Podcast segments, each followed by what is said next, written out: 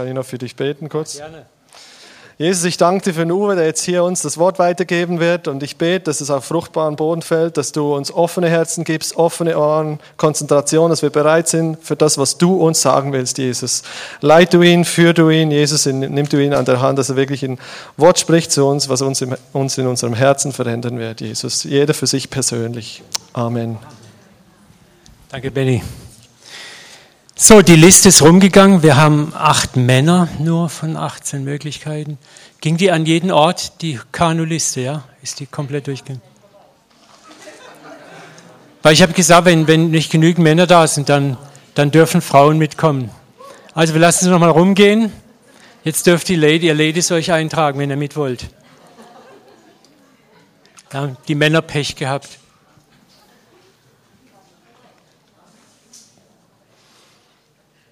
Ja, ich war jetzt so begeistert heute Morgen, A, vom Worship, dass wir so toll abtanzen konnten, so lebendig sein konnten. Dann hat mich das so berührt mit unseren Täuflingen, die Zeugnisse und auch das so spontan. Die Dame am Schluss, wir hatten heute Morgen das Taufgespräch noch und am Freitag die Anfrage. Und das ist einfach so toll. Ich muss immer wieder daran denken, an diese Geschichte, wo der, ich weiß nicht, welcher Apostel es war, da vom Geist an die Straße nach Damaskus geführt wird. Dann kommt der Kämmerer von Äthiopien vorbei, der Philippus, Philippus Airlines, genau. Und er sagt, hier ist Wasser, was hindert, dass ich mich taufen lasse. Wenn du glaubst, von ganzem Herzen soll es geschehen. Die Taufe ist, hat nichts zu tun mit Gemeindezugehörigkeit, mit Organisationszugehörigkeit, sondern sie symbolisiert etwas ganz Tiefes, was in uns passiert ist. Und durch die Taufe tun wir das äußerlich bezeugen. Und darüber wollen wir auch heute Morgen in der Predigt ein bisschen uns Gedanken machen, was die Taufe wirklich, wirklich meint. Vater, wir beten, dass du das Wort segnest, dass es uns Freude bringt, Mut bringt, auch denen, die schon längst getauft sind, nochmal neu vor Augen führt. Was ist eigentlich passiert mit mir? Was ist mir geschenkt worden? Vater, ich bete, dass du das lebendig machst in Jesu Namen in uns. Amen. Wie gesagt, die Taufe ist eines der ganz großen christlichen Rituale des christlichen Glaubens. Aber, aber, wie auch alle Rituale, in der großen Gefahr, eine leere Routine zu werden. Oder ein Ritus, dem man selbst unabhängig von Gott schon fast magische Kräfte zuschreibt. Irgendetwas ist an uns Menschen dran, dass wir Rituale ganz schnell, dass sie sich verselbstständigen, dass wir sie irgendwie vergöttern, dass wir uns mehr um das Ritual scharen als das, wo das Ritual eigentlich hinzeigt.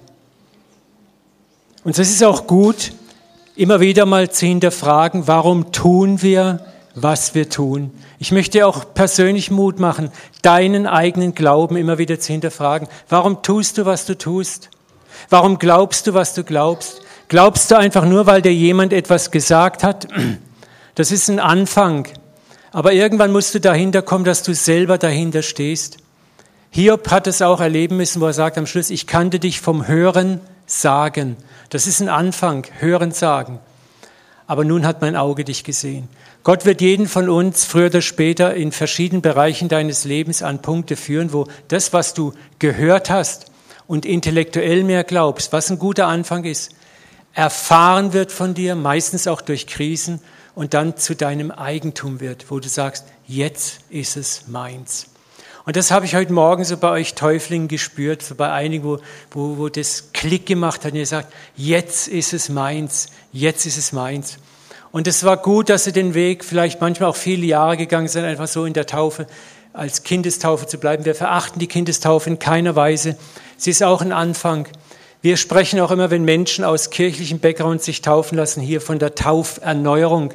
Wir verachten nicht die Taufe. Wir sagen nicht, deine Kindertaufe, die ist Käse, die gilt nicht. Das gibt es nicht bei uns. Wir respektieren das.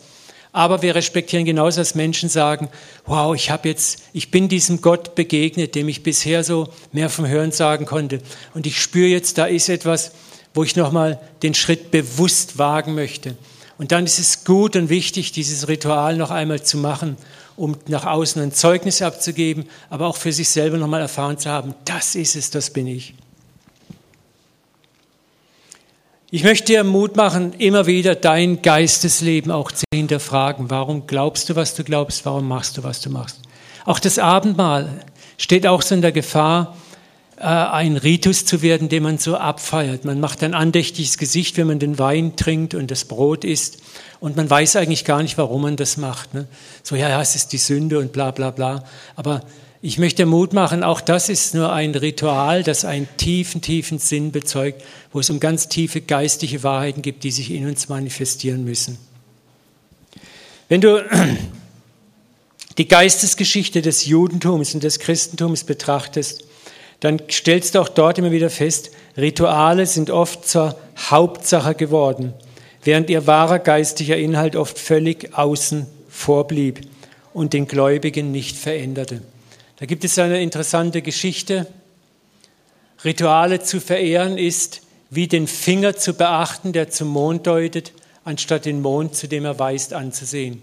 Also da ist ein Finger, der zeigt zum Mond und du starrst den Finger an und du beschreibst den Finger und du verehrst den Finger und der Finger ist ja so toll. Und dabei ist der Finger sagt, hey, hey, es geht dir nicht um mich, ich zeige auf den Mond. So und genauso ist es auch mit vielen Ritualen des Judentums, des Christentums gewesen. Was so spontan mir einfällt, ist, Jesus musste einmal sagen, hey, ihr Juden, der Sabbat ist für den Mensch gemacht und nicht der Mensch für den Sabbat. Vieles, was die Pharisäer und die Schriftgelehrten veranstaltet hatten, war, sie haben Rituale verselbstständigt und zur Hauptsache erhoben und haben quasi gesagt, die Rituale sind wichtig und wir leben für die Rituale. Und Jesus sagt, das ist nicht so. Auch der Sabbat ist nicht da, dass wir den Sabbat beachten oder den Sonntag beachten und den sklavisch feiern, sondern das ist für uns gemacht. Im Kern ist der Sabbat, das sagt Jesus, der ist für euch zur Erholung geschenkt, der ist zur Besinnung geschenkt, der soll was Schönes sein und kein Sklaventum. Und so ist auch die Taufe oft zu einer reinen Zugehörigkeitszeremonie zu einer Kirche oder Gemeinde degradiert worden. Wenn du bei uns Mitglied werden willst, musst du dich taufen lassen. Wenn du Christ werden willst, musst du dich taufen lassen. Und die Gefahr ist oft so groß, dass wir ein Ritual erfüllen und das, worum es eigentlich geht, gar nicht erfahren haben. Darum ist es wichtiger, dass du vielleicht einfach mal nur so Christ bist, ohne irgendwelche Rituale zu halten. Aber etwas passiert mit dir. Schau mal, der Schächer am Kreuz, der mit Jesus gekreuzigt wurde, der war angenagelt an Händen und Füßen. Der konnte nicht mehr getauft werden. Der konnte nicht sagen, hey, nagelt mich mal kurz los, ich will mich schnell noch taufen lassen. Aber er hat geglaubt und das war das Entscheidende. Und das ist das Wichtige, was wir lernen müssen. Dass die Taufe auch etwas ist, sie ist ein Finger, der auf etwas zeigt, was tief, tief in uns passiert ist, was Gott mit uns gemacht hat. Und um das geht es. Es geht auch nachher nicht um die Zeremonie, dass diese Zeremonie oben dich besser macht oder zu einem besseren Christen macht, sondern sie ist etwas, du bezeugst damit etwas und sagst, das ist mit mir passiert. Deswegen möchte ich gern diese tiefe geistige Bedeutung der Taufe betrachten, damit wir verstehen, warum taufen wir und warum auch auf die Weise, wie wir es tun, nämlich durch Immersion, was untertauchen heißt. Wir tauchen den Täufling komplett unter und wieder auf. Und wir werden sehen, warum wir das tun. Ich möchte mit einem Vers starten oder einigen Versen, die uns einen wunderbaren Überblick über das Taufverständnis der frühen Kirche geben. Römer 6, 4 bis 7, Parallelvers wäre auch unten ab Kolosser 2, 12 und fortfolgende Verse. Aber lesen wir Römer 6, 4 bis 7. Durch die Taufe sind wir also mit Christus in den Tod hinein begraben worden. Aha, in den Tod hinein begraben worden. Damit so, wie Christus durch die herrliche Macht des Vaters von den Toten auferweckt wurde, wir nun ebenfalls in dieser neuen Wirklichkeit leben. Denn wenn wir mit seinem Tod vereinigt worden sind, werden wir auch eins sein mit seiner Auferstehung. Wir sollen also begreifen, dass unser alter Mensch mit Christus gekreuzigt worden ist, was ein anderes Wort dafür ist, er ist gestorben, damit unser sündiges Wesen unwirksam gemacht wird und wir der Sünde nicht mehr sklavisch dienen. Denn wer gestorben ist, ist vom Herrschaftsanspruch der Sünde befreit. In diesem Vers ist eine ganze Menge an geistigen Inhalten enthalten, wo es darum geht, uns zu sagen, was die Taufe eigentlich wirklich bedeutet und was mit uns bei der Taufe, nicht bei der Taufe, sondern schon vor der Taufe passiert ist. Mit der Taufhandlung bezeugen wir nämlich, das, was mit Christus passiert ist, ist mir auch von Gott geschenkt worden.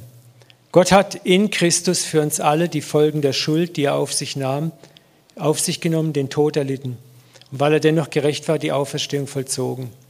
Und das ist das, was Paulus sagt, durch das Untertauchen, Auftauchen, Wasser mit dem Täufling im Wasser untertauchen. Was passiert in dem Moment? Er wird vom Wasser begraben. Und das ist ein Symbol für, du stirbst. Ich bin gestorben. Und ich möchte das auch ganz mit viel Respekt sagen. Wenn ich dir drei Spritzer Wasser auf den Kopf tue, dann ist das auch ein Ritus, der ist okay. Aber er zeigt nicht das, was wirklich passiert ist, nämlich ich bin begraben. Ein Begräb, Begrabener ist tot. Und das ist das, was Gott dir auch zeigen möchte. Du bist nicht nur getauft, du bist gestorben. Wir werden auch gleich noch erkennen, was heißt es, gestorben zu sein. Und das ist mit mir passiert, aber dann lassen wir dich nicht unten im Wasser. Ihr Täuflinge, keine Sorge, ihr braucht keinen Schnorchel und eine Taucherbrille. Wir holen euch schnell wieder hoch. Früher hat mir mal jemand gesagt, als ich das zweite Mal mich taufen ließ, auch, also du weißt ja, das ist Sterben, ich lasse dich richtig lange unten. und das Hochheben aus dem Wasser, wenn der Täufling wieder hochkommt, es gibt ein paar in meinem Archiv habe ich ein paar tolle Aufnahmen, wie die Täuflinge gerade aus dem Wasser hochkommen, wie das Wasser so runterrinnt im Gesicht. Ne? Und das ist das, und die, du, merkst du richtig, ne? Und ist das Auferstehen. Das Auferstehen aus dem Grab, aus dem Tod. Und das ist diese Symbolik. Begraben, auferstanden im Namen des Vaters, des Sohnes, des Heiligen Geistes. Darum halten wir uns an die alte christliche Taufformel, die Immersion. Wenn du uralte Basiliken anguckst, auch in Italien oder in Deutschland, die haben immer noch diese großen Baptisterien, die großen Taufbecken, wo der Täufling auch ganz untergetaucht wurde. Das kam erst später, wo man besprengt hat. Und da ist, es ist okay, wir, wir verurteilen das nicht, aber es ist was Wertvolles, auch was etwas Sichtbares, was wir sehen können, verloren gegangen. Dieses Untertauchen, ich bin gestorben, auftauchen, ich bin auferstanden mit Christus. Und der Täufling bezeugt diesen Vorgang. Er sagt den Menschen, die zugucken, ich bin mit Christus gestorben und ich bin mit ihm auferstanden. Und wir werden gleich hören, was bedeutet es. Auch das kann nur eine Formel sein. Ich bin gestorben, auferstanden, bla bla bla. Was bedeutet es, weiß ich, aber ich habe es gemacht. Das ist zu wenig.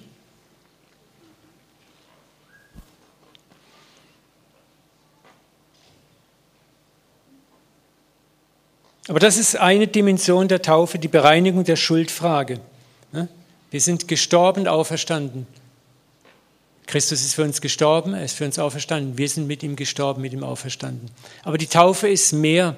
Wenn wir die Taufe nur auf die Schuldfrage, die Lösung der Schuldfrage Frage fixieren, dann greifen wir zu kurz. Und das ist das, was ich sage, was ich immer so als ein bisschen bedauerlich empfinde. Das westliche Christentum ist sehr stark Schuld und Scham fixiert. Wenn wir oft Dinge äh, erklären, dann geht es immer nur um Vergebung der Schuld, Schuld, Schuld und Sünde. Aber das ist eins, was Gott getan hat. Er hat uns vergeben. Wir müssen mal endlich uns freimachen von diesem Kreisen um Schuld und Vergebung, sondern sagen, für was ist denn unsere Schuld vergeben worden? Für was sind wir denn auferstanden? Zu einem neuen Leben. Und dieses neue Leben ist uns geschenkt. Und da ist eine Dimension, die ist viel weiter. Der, der Vater geht nämlich mit seinem Erlösungsplan weiter. Vergebung ist eine Dimension. Er war nicht zufrieden damit, Sühne geschaffen zu haben, sondern sein Ziel mit dir und mir ist geistig uns auch völlig neu zu schaffen, einen neuen Geist in uns zu geben, ein neues Wesen. Und dieses neue Wesen, das ist das, was der Welt eigentlich gezeigt werden soll, wo die Welt an uns erkennen soll, etwas ist mit uns neu geworden. Ich darf nochmal aus Römer 6 7 zitieren. Da haben wir nochmal dieses Thema der Immersion. Seht ihr nochmal so schön, ne? So, jetzt schauen wir mal zu der eigentlichen Dimension der Taufe. Wir sollen begreifen, dass unser alter Mensch mit Christus gekreuzigt worden ist, damit unser sündiges Wesen unwirksam gemacht wird und wir der Sünde nicht mehr sklavisch dienen. Denn wer gestorben ist, ist vom Herrschaftsanspruch der Sünde befreit. 1. Johannesbrief 3.9, wer aus Gott geboren ist, lebt nicht mehr in der Sünde, weil das Erbgut seines Vaters jetzt in ihm wirkt. Deshalb kann er nicht mehr weiter sündigen, denn er stammt von Gott. Das Wort Sünde heißt eigentlich im Griechischen Hamartano und kommt eigentlich aus der Militärsprache und bedeutet, wenn ein Soldat beim Speerwurf sein Ziel verfehlt hat, dann hat er eigentlich gesündigt.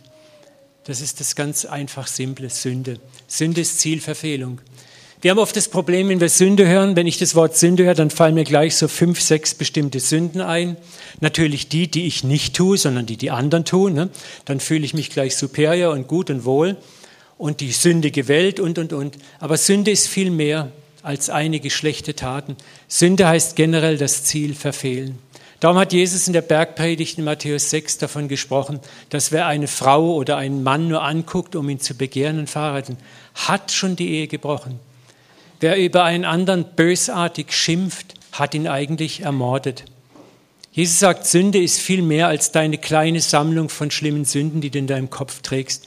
Wir alle, die Besten unter uns, die moralisch Besten, die diszipliniertesten sind Sünder. Aber uns ist vergeben. Und das Krasse ist, wir sollen nun begreifen, durch die Taufe wollen wir das nämlich auch bezeugen, unser alter Mensch ist mit Christus gekreuzigt, damit unser sündiges Wesen unwirksam gemacht wird und wir der Sünde nicht mehr sklavisch dienen. Hier wird ein Aspekt der Erlösung beschrieben, wo es eigentlich um die Erneuerung des inneren Menschen und seine Fähigkeit zu sündigen geht. Es geht hier nicht mehr um die Vergebung unserer Sünden, sondern es geht darum, wie leben wir denn nachdem uns vergeben ist, anders. Und das bezeugen wir in der Taufe auch. In der Taufe bezeuge ich mit meiner Auferstehung, in mir lebt jetzt ein anderer. Paulus hat das auf den Punkt gebracht mit diesem Wahnsinns-One-Liner. So lebe nun nicht mehr ich, sondern Christus lebt in mir. Und das bezeugen wir durch die Auferstehung. Ich auferstehe zu einem neuen Leben. Ein anderer lebt jetzt in mir und ist bereit, sein Leben durch mich zu leben. Und das, ihr Lieben, bezeugen wir durch die Taufe. Die geistige Auferstehung zu einem neuen, anderen Leben. Und dieses, was hier in diesen Versen steht, dieses nicht mehr sündigen können. Ne? Wer aus Gott geboren ist, lebt nicht mehr in der Sünde, weil das Erbgut seines Vaters in ihm wirkt. Deshalb kann er nicht mehr weiter sündigen, denn er stammt von Gott. Oder wer gestorben ist, ist vom Herrschaftsanspruch der Sünde befreit. Das wird so wenig gelehrt das wird so wenig, wird geredet darüber, weil es auch so wenig verstanden wird und oft auch so widersprüchlich ist. Wir blenden Sachen dieser Art gerne einfach aus und machen so Ersatztheologien draus. Wir haben zum Beispiel dieses Thema zu einer reinen Willensstärkensache erklärt. Das heißt einfach, naja, ich bin jetzt getauft, jetzt bin ich neu, jetzt muss ich mich halt anstrengen. Jetzt muss ich die Zähne zusammenbeißen und muss mir die Sünde irgendwie verkneifen. Jetzt wohnt ja Christus in mir. Aber das ist es nicht. Das ist genau der falsche Weg, aber das ist der Weg, den 90 Prozent aller Christen gehen. Und deswegen hat Nietzsche zu Recht, für mich völlig zu Recht gesagt, die Christen sollten erlöster aussehen. Amen. Danke für das Amen. Es ist wahr. Die meisten Christen sind verkniffene, verbissene Hamlets. Ne? Das ist, warum? Weil wir immer nur kämpfen, kämpfen, kämpfen, kämpfen. Der Kampf ist aber schon längst gekämpft worden.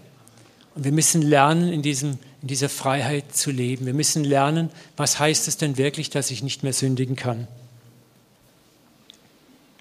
Aber wir tun uns schwer, weil wir, wir sagen, ja, ich bin doch gläubig, ich bin wiedergeboren, aber ich sündige immer noch. Da ist immer noch die und die Lieblingssünde bin ich jetzt vielleicht doch nicht richtig wiedergeboren, bin ich doch nicht richtig gläubig. Und dann kommen diese Selbstanklagen, diese Unsicherheiten. Vielleicht sollte ich da noch ein bisschen Gas geben, hier noch ein bisschen mehr auf die Tube drücken, das noch ein bisschen besser machen. Und aus dem frohen Evangelium wird sehr schnell eine, naja, so einigermaßen Botschaft. Und hier müssen wir verstehen, was ist mit mir passiert. Und dann werden wir auch die Taufe nochmal anders erleben als etwas, wow. Was uns am meisten Irritiert in diesen Versen ist diese Widersprüchlichkeit mit der realen Erfahrung. Ich sündige ja immer noch. Aber was meint also der Paulus nun oder der Johannes damit, wenn wir nicht mehr sündigen könnten? Ist es eine Superspezies, zu der wir noch nicht gehören? Ein Geisteszustand, den nur ganz wenige willensstarke Christen erreichen können? Richten wir mal unseren Satzteil auf diesen Abschnitt, damit unser sündiges Wesen unwirksam wird und wir der Sünde nicht mehr sklavisch dienen. Was heißt sklavisch dienen? Was ist ein Sklave? Der ist verkauft, der kann gar nicht anders, der muss seinem Herrn gehorchen.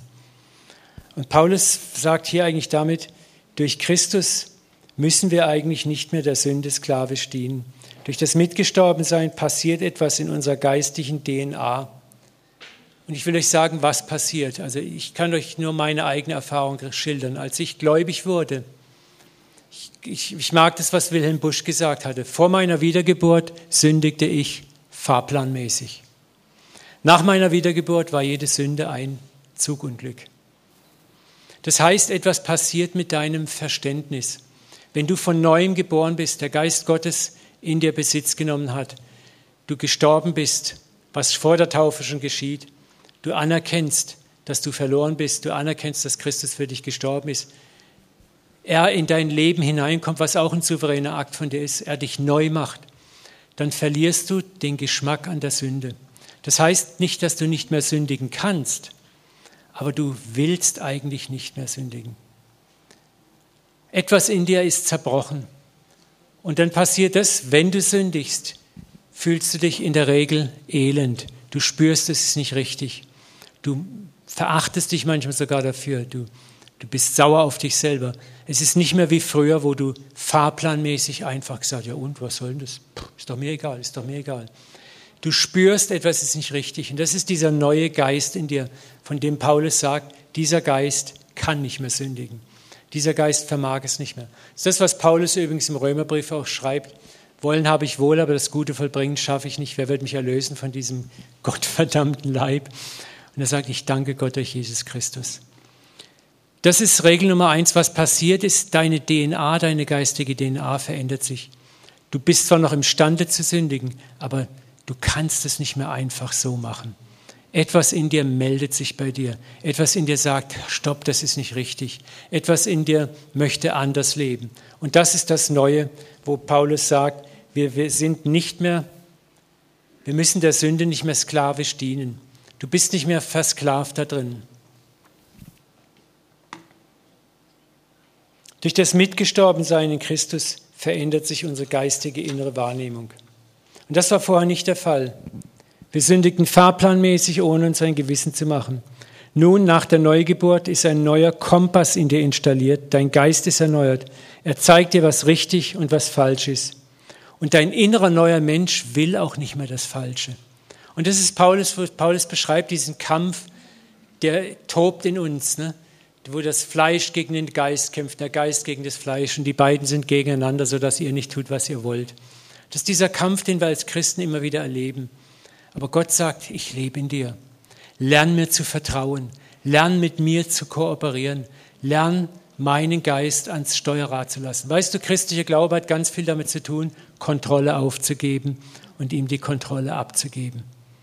Nicht nur im, Bereich Sünde, sondern auch im Bereich Vertrauen. Das sind die großen Lektionen. Loslassen, loslassen, loslassen.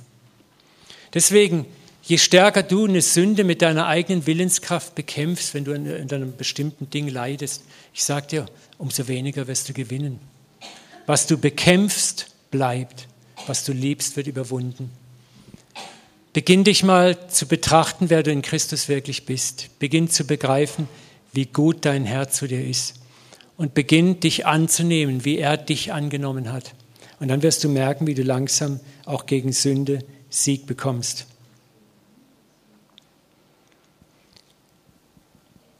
Wir ahnen, warum Jesus Petrus belehrt, wo Petrus ihm sagt, wie oft muss ich meinem Nächsten vergeben? Ist genug siebenmal? Und Jesus sagt, ah, nicht siebenmal, siebenmal, siebzigmal. Weißt du, warum das so oft ist? Es hat etwas mit deiner Sünde zu tun.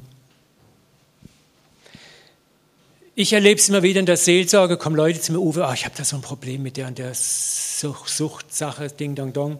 Kannst du mal für mich beten, dass das weggeht? Gerade wieder aktuell so einen Fall gehabt. Ne?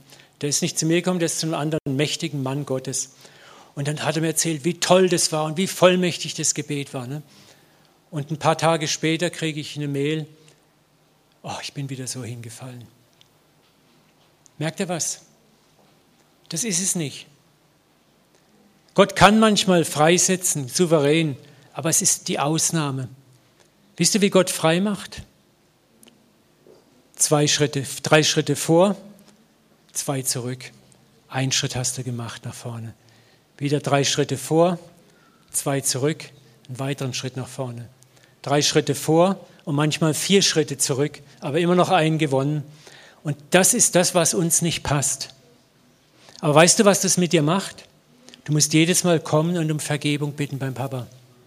Und weißt du, was Vergebung mit dir macht? Um Vergebung bitten. Wenn du es wirklich tust, es macht dich demütig, es macht dich zerbrochen, es macht dich sanftmütig, es erschüttert dein Herz immer mehr, wie dieser Vater dir so vergeben kann. Und dieser Vater lädt dich ein, komm siebenmal, siebzig Mal, du brauchst so viel, um zu überwinden. Wir hätten es gern, klick, klick. Ich besuche einen Kurs bei meinem Pastor, wie überwinde ich erfolgreich meine Sünden. In einer Woche bin ich durch. Aber wisst ihr, was wir dann sind? Arrogante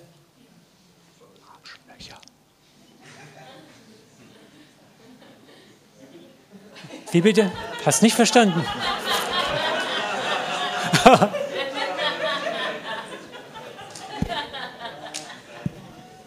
Arrogante menschliche Auswurforganslöcher.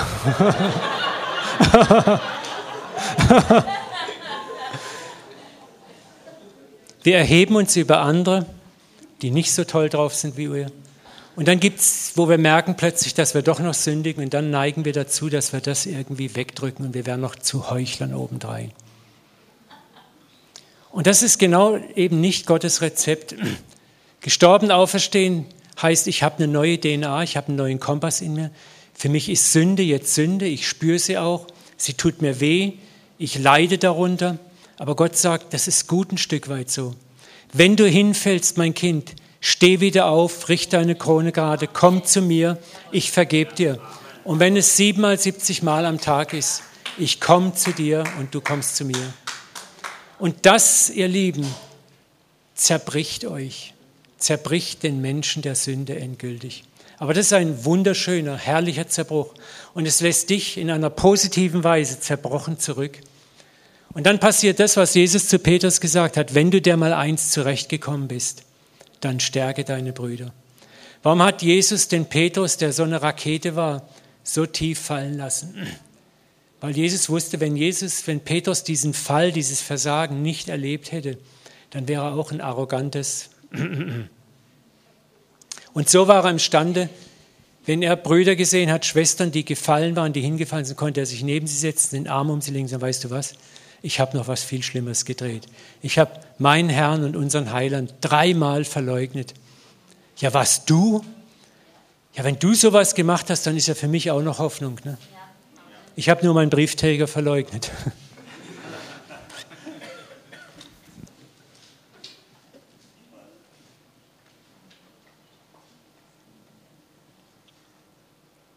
Sünde überwinden ist kein heroischer Prozess eiserner Willensstärke oder eine mystische Segnung, was manchmal passieren kann. Amen. Aber es ist zum größten Teil das Vertrauen in die Vergebung und Gnade unseres Vaters durch Jesus und der Mut, immer wieder neu aufzustehen.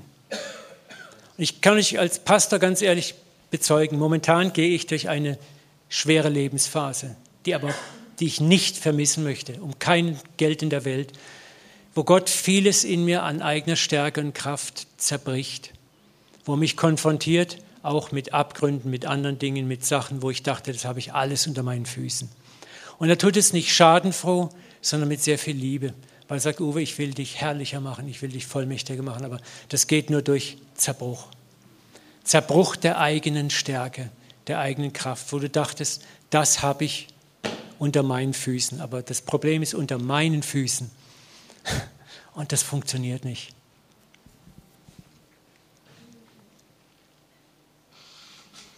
Und der massive gottgewollte Effekt dieses Weges, der dann rauskommt, wenn wir so gestorben auferstanden sind, ist eine echte tiefe Demut, die Anerkenntnis meiner Zerbrochenheit. Das Gegenteil davon ist heroischer Überwinterstolz, der oft zur Herzlosigkeit führt, zur Unbarmherzigkeit, zur Selbstgerechtigkeit gegenüber denen, die wir eigentlich tröstend ermutigen sollen.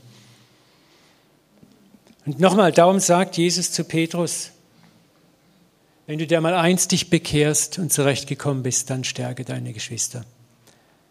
Zu Paulus überblenden. Paulus hat genau dasselbe erlebt. Er hat einen Satansengel ins Fleisch bekommen weil er eine Neigung zur Arroganz hatte, zum geistigen Hochmut.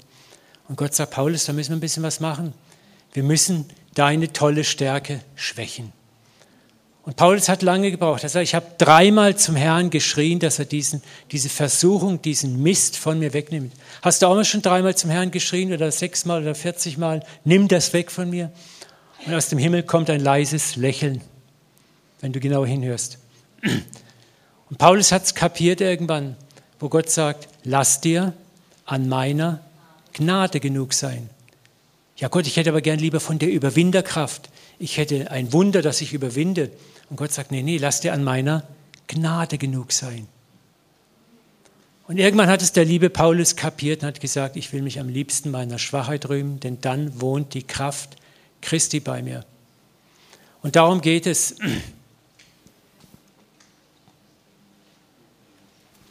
Gott vergeudet nie etwas, auch nicht unsere Schwäche. Sie ist das Baumaterial zur Demut, Güte und Sanftmut, die in uns wachsen, wenn wir der Gnade Gottes vertrauen. Und das ist das Geheimnis, wo er sagt, wir werden, wir sind aus der Sklaverei der Sünde befreit. Wir sind frei geworden der Gestalt, dass für uns jetzt Sünde Sünde ist, dass wir eine Sehnsucht haben nach einem anderen Leben, aber wir sind nicht frei geworden, dass es einfach blub weg ist sondern dass wir jetzt sagen, Jesus, ich vertraue dir, dass du mir vergibst. Und jedes Mal, wenn ich falle, komme ich zu dir. Und ich komme wieder und ich komme wieder und ich komme wieder. Und ich werde in einem Prozess überwinden. Irgendwann wirst du merken, ich habe das auch in meinem Leben bei ein paar Sachen erlebt, irgendwann war die Sünde, die Macht der Sünde gebrochen in meinem Leben. Aber für mich war das klar, das war nicht mehr ich. Das war nicht mein Willen. Das war pure, schiere, reine Gnade. Und in dem Bereich weiß ich auch, habe ich Erbarmen und Güte mit anderen Menschen. Ich kann ihnen anders begegnen. Gott vergeudet niemals etwas, auch nicht deine Schwäche. Ich möchte euch eine Geschichte erzählen, vielleicht kennt ihr die, die ist aus Indien. An einem Hof von so Maharaja war ein Diener, der musste immer Wasser holen für die Küche. Und er hat so ein Bambusrohr über den Schultern gehabt, da hingen zwei Wasserkörbe dran. Und der eine Wasserkorb hat ein Leck gehabt. Und eines Tages beschwert sich der Wasserkorb bei seinem Herrn, dem Wasserträger, und sagt, Mensch, ich diene dir gar nicht richtig, ich verliere immer fast die, über die Hälfte des Wassers auf dem Weg von der Quelle zum Haus unseres Herrn. Wie kannst du mit mir immer noch arbeiten? Ich verstehe das gar nicht, dass du mich noch trägst. Und dann sagt er, ich will jetzt mal was zeigen. Komm, wir gehen den Weg nochmal runter. Dann sagt er, siehst du, auf rechtem Wegseite sind lauter herrliche Blumen. Weißt du, wo diese Blumen herkommen? Nee. Ich habe die ausgesät, weil ich habe gesehen, dass du leckst. Dann habe ich dich auf diese Seite gesetzt von meiner Schulter, wo ich den Samen ausgesät habe. Und jedes Mal, wenn wir langgelaufen sind den Weg, hast du die Blumen gegossen. Und ich konnte so immer wunderschöne Blumen für meinen Herrn schneiden, seinen Tisch damit schmücken. Also siehst, dass dein Leck gar nicht so schlimm war. Es ist eine nette Geschichte, aber mich hat sie damals sehr berührt, weil sie etwas zeigt, Genauso arbeitet Gott mit deinen Schwächen. Nichts von dir ist doof, dumm oder schlecht. Selbst deine Schwächen sind Baumaterial, aus dem Gott etwas Gutes für dich baut. Er ist der Baumeister deines Lebens und nicht du. Gott sei Dank. Weißt du, hätte der Krug, wäre Krug dicht gewesen, dann hätte er seinen ganzen Segen für sich behalten. Oft ist es auch so, wenn du dicht bist, wenn du ganz bleibst, ein sündloser, tadelloser Christ, dann fließt nichts mehr aus dir raus, außer Arroganz. Aber wenn du zerbrochen bist, in einer guten Weise zerbrochen bist, fließt Demut, Sanftmut und Menschenfreundlichkeit aus dir. Weil die Gnade, die du tagtäglich empfängst, die kannst du nicht für dich behalten, die musst du einfach anderen weitergeben. Und damit werden wir zu den Bildern unseres liebenden, gütigen Gottes. Eine Heiligkeit, die aus Zerbrochenheit und der Abhängigkeit aus Gnade wächst, diese Heiligkeit ist ein Wohlgeruch. Eine Heiligkeit, die aus mir selber wächst, ist meistens arroganter Gestank, religiöser Gestank, der abstößt oder knechtet. Aber diese andere Heiligkeit lässt die Welt ohne Gott aufmerken. Ich kann euch immer nur wieder diese, diese Geschichte in Norwegen, das, das hat mich so geflasht. Und ich wünsche mir das so sehr, dass wir alle dahin kommen, dass Menschen uns anschauen, ohne dass wir ein Wort sagen, spüren sie etwas von diesem innewohnenden Christus in uns, von dieser Liebe, dieser Güte, diesem Erbarmen. Und sie beginnen Fragen zu stellen. wir müssen sie gar nicht erschlagen mit dem Evangelium, sie kommen von ganz alleine. Ich finde es manchmal ehrlich gesagt sogar traurig, wenn wir andere Menschen mit Gewalt überreden müssen, unseren Glauben akzeptieren, noch andere Religionen nieder, runter machen müssen, unsere hochheben müssen. Was du damit erzeugst, sind, wie Jesus sagt, ihr Pharisäer durchstreift Wüsten, Täler und Länder und Meere, um einen Judengenossen zu machen, der schlimmer ist als ihr selber. Neulich waren wir hier im IHOP, da hat das IHOP-Team auch über die Liebe gesungen und über was, was passiert, wenn Liebe aus uns strömt. Ich habe mich da so zu Hause gefühlt, das war so toll. Und das ist das, was wir brauchen. Menschen müssen uns sehen. Und ohne dass wir ein Wort sagen, kommen sie und sagen, wer bist du? Was, was hast du, das ich nicht habe? Weißt du, und wenn du dann was erzählst, dann ist jedes Wort wie Gold. Aber wenn ich Leute erstmal anbaggern muss und wie ein Vertreter mein Produkt verkaufen muss, lass es sein. Lukas 15, 1 bis 2 beschreibt es ganz wunderbar. Immer wieder hielten sich auch Zolleinnehmer und andere Leute mit schlechtem Ruf in der Nähe von Jesus auf. Wisst ihr, das ist unsere Dienstbeschreibung. Eigentlich sollte es heißen, immer wieder hielten sich Zolleinnehmer und Leute mit schlechtem Ruf im CZK auf. Oder bei Gerald oder bei Bianca oder ich sehe euch jetzt gerade oder whatsoever. Wir sollten anziehen sein für solche Leute. Schau mal, Jesus war absolut heilig. Er sagt, er, hatte, er hatte den, den Mut zu sagen, wer kann mich von euch eine Sünde bezichtigen? Aber seine Heiligkeit war nicht abstoßend, war nicht, uh, ein Heiliger, sondern die war attraktiv und anziehend. Und deswegen sind die Sünder in Scharen zu ihm gekommen. Jesus lebte diese anziehende Demut, Güte und das Erbarmen. Er gab den noch in Verfehlung behafteten Menschen Zuversicht und bedingungslose Annahme und somit Hoffnung, dass ihr Leben durch Gott gelingen kann. Sein Geheimnis war liebend Erbarmen. Jesus kannte sehr wohl die Macht der Versuchung. Er wusste, wie schnell man fallen kann, obwohl er selber nie fiel. Er konnte sich deshalb aber mit den Gefallenen, weil er selber versucht war, voller Erbarmen identifizieren und das spürten sie. Da war kein Vorwurf, keine Manipulation mit Schuld und Scham im Leben Jesu. Er war einfach da und liebte die Menschen. Und das ist das, was wir tun sollen. Wir müssen Menschen nicht bedrohen mit der Hölle und mit, mit Strafe und mit das und das und das und das passiert und hoffen, dass sie jetzt genug Angst haben, zu Jesus Ja sagen. Sie sollten einen Gott in uns sehen, wo sie uns, wie heißt es in Zacharia, es wird eine Zeit kommen, da werden acht Männer aus den Nationen einen jüdischen Mann beim Zipfel seines Gewandes ergreifen und sagen, halt, wir wollen mit dir sein. Das ist es, worum es geht, dass aus uns etwas ausstrahlt. Und die Taufe ist der Anfang dazu. Wir leben nicht mehr in diesem sklavischen Gebundensein an Sünde. Wir sind zu einem neuen Leben mit ihm auferstanden. Das ist an euch Täuflingen passiert. Und Gottes Geschenk an uns ist die Gnade, uns in einem Prozess der Geduld und Güte zu verändern, wo wir aufstehen, hinfallen, aufstehen, hinfallen. Und die geistliche Realität, aus Schwäche und Gnade zur Stärke zu kommen, ist etwas, das durch die Taufe auch bezeugt wird. Eigene Stärke muss sterben, untertauchen. Und du tauchst auf in einer ganz neuen Kraft, nämlich in der Gnade Christi. Und das ist uns geschenkt worden durch einen souveränen Akt der Heimsuchung Gottes. Lass uns beten. Vater, ich möchte jetzt einfach bitten, dass du uns hilfst, dieses ganz tiefe Geschenk auch der Taufe zu verstehen, dass wir vor, vor allen Dingen neben der Vergebung der Schuld zu einem neuen Leben auferstanden sind, dass wir leben, weil du lebst und weil du in uns lebst. Und danke, dass du uns mit geduldigen Prozessen umgibst, Vater, in denen wir durch Aufstehen und Hinfallen und Weitergehen transformiert werden zu Männern und Frauen der Liebe, der Güte und des Erbarmens. Vater, wenn wir jetzt nach oben gehen und die Taufe vollziehen, lass jeden Täufling auch einfach diese Freude in sich tragen, auch den Mut zu sagen, ich werde dieses Leben wagen, auch wenn es immer wieder mal bedeutet, hinzufallen. Ich werde nicht aufgeben. Ich werde dieser Gnade, dieser 77 Mal Gnade, die mich transformieren wird am Ende, bedingungslos vertrauen und dieses neue Leben leben, das mir geschenkt ist. In Jesu Namen. Amen. Amen. So. So, also, wir gehen jetzt gemeinsam nach oben und dann wird getauft. Und danach gibt es noch, also wenn wir schon vom alten Fleisch befreit, gehen wir dann zum Grillen.